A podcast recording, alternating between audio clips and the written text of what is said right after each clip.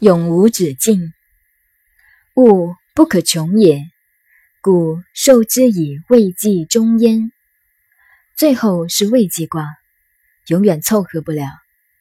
这里产生两个哲学问题。《易经》中，孔子告诉我们一个历史哲学，看懂了，要哈哈一笑。人世间事情是永远做不了结论的，永远是未济。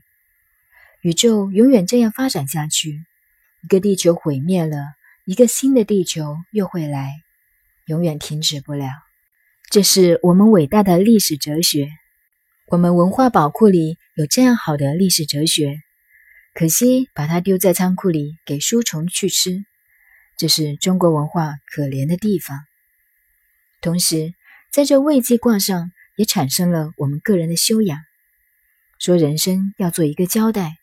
那只是一个理论，因为最后是未济卦，永远完不了事的。这是一个观念。还有一个观念是研究六十四卦的方法，用钟爻上下交互，最后的结果除了乾坤两卦外，不是既济就是未济。所以大家卜卦预知过去未来，也是这两卦的作用，吉凶。